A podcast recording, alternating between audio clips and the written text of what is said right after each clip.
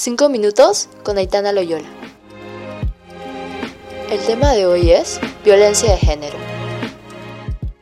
La violencia de género es un tema muy grave que se ha incrementado a raíz de la pandemia, puesto que el agresor goza de impunidad y muchas víctimas permanecen calladas y humilladas. Casi no denuncia y si las hay, son minimizadas. El día de hoy tengo el gusto de presentarles a Romina Rivera, siempre amable, solidaria y empática con los demás. A su corta edad ha adquirido una pasión por el debate y los temas polémicos de la actualidad. Es apenas una estudiante de secundaria, pero siempre está dispuesta a dar su punto de vista y defender la capa y espada si es necesario. Bienvenida, Romina. Quería empezar preguntando, ¿alguna vez has sufrido acoso callejero o conoces a alguien que haya pasado por lo mismo? Afortunadamente, Aitana, no. ¡Wow! Y dime, ¿por qué crees que en la actualidad hay tanta desigualdad de género? Por los estereotipos que pasan de padres a hijos, o ellos implican los actos de los adultos y los incitan a repetirlos. También algunos canales que propician la desigualdad de género, por ejemplo, a las presentadoras del tiempo en las noticias. Las visten de cierta forma para que den una imagen atractiva y de esta forma atraer al público masculino. Las marcas de ropa que te suelen vender un prototipo de belleza inexistente donde incitan sobre todo a las mujeres a lucir de cierta forma para que las vean atractivas, entre comillas. Claro que estos no son todos los casos, pero son muchos para considerar.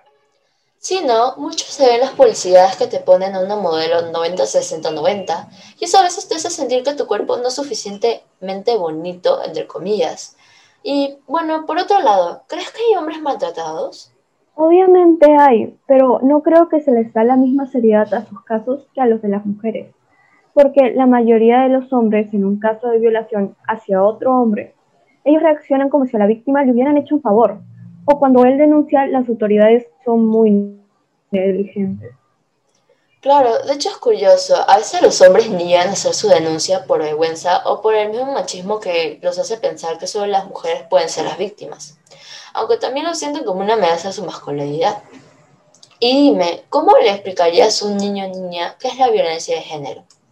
Es una pregunta muy difícil, pero le explicaría que en casa, mayormente mamá o papá, se aman, pero hay otros casos en el que papá o algunas veces mamá llega a lastimar a su pareja, disfrazando este mal como amor, gritándole, privándole de salir con sus amigos o familiares, hasta pegándole, y que eso está muy mal, que las víctimas de este supuesto amor disfrazado están muy dolidas y que cuando terminan escapando de esta violencia tardan mucho en recuperarse.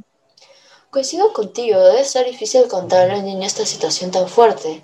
Siempre van a imitar lo que sus padres hacen y creen que está bien, que es normal, aunque en ocasiones no sea así. ¿Qué opinas que en el Perú las mujeres ganan 35% menos que los hombres aproximadamente? Claro, desde tu punto de vista. Considero que es por el machismo de las empresas y su misoginia. Al creer que las mujeres no pueden ocupar un puesto alto y por ello una demanda de sueldo mayor o por no ser más productivas que un hombre de su mismo rango. Siento de que las mujeres que ocupan rangos más altos e importantes de una empresa lograrían identificar y disminuir estas injusticias. Muy cierto, aunque también hay discriminaciones en la comunidad trans, donde muchas veces no llegan a conseguir un trabajo porque se piensa que puede dañar la imagen de la empresa o que su rendimiento no sea el mismo que una persona cis. Y por último, ¿qué posibles soluciones podrías darnos para erradicar la desigualdad de género? Siento que la desigualdad de género no se puede erradicar completamente.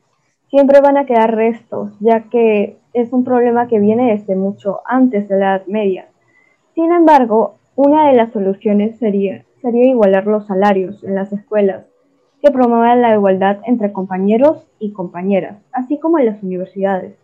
Charlas en las escuelas o en universidades dirigidas hacia los padres y alumnos para concientizarlos sobre el respeto que se debe dar en ambos géneros. De esta forma, la mentalidad retrógrada y dañina se verá reducida. Bastante interesante lo que nos has compartido. Gracias, Romina, por tu presencia. Me quedo con lo último que dijiste y tienes razón. Todo comienza por la educación.